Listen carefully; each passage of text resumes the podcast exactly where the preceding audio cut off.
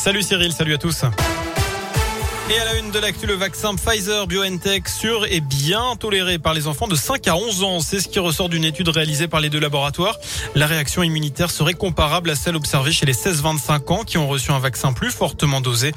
Pour rappel, l'Agence européenne des médicaments a pour le moment autorisé ce vaccin, mais aussi celui de Moderna à partir de 12 ans.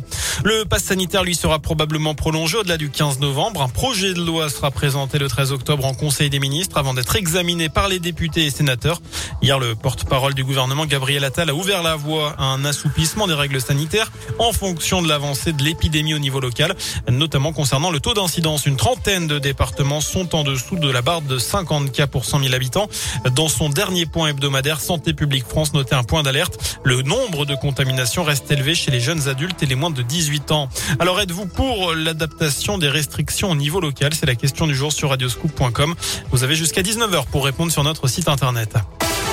Retour également sur le harcèlement dont sont victimes les collégiens de 6e cette année. Depuis quelques mois, des moqueries visent les enfants nés en 2010.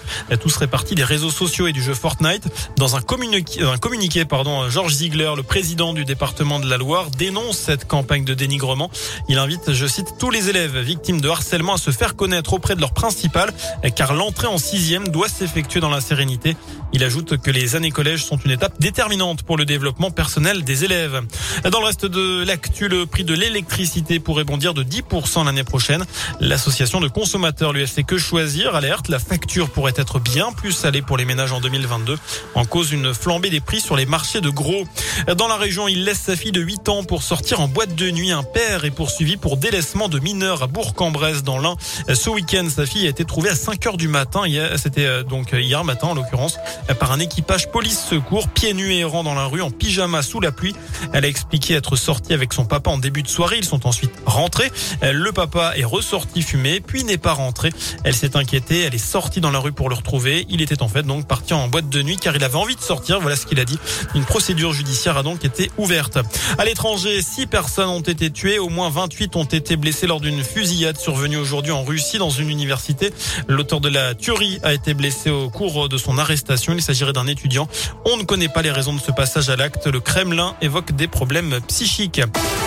On termine avec euh, du sport, euh, Cyril, et vous l'avez constaté forcément, ça roule pas très bien pour les Saint-Etienne pour le moment. 3, 3 nuls, 3 défaites. La dernière en date, c'était ce week-end face à Bordeaux. Défaite 2 buts 1 samedi.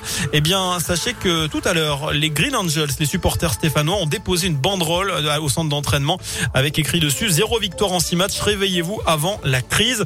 Les Verts qui vont peut-être pouvoir justement se réveiller et débloquer leur compteur de victoire puisqu'ils joueront mercredi du côté de l'AS Monaco, du côté du Stade Louis II. Ce sera donc mercredi à 19h. Et nous, on offre des invitations pour supporter les Verts contre Nice toute la semaine dans MyScoop.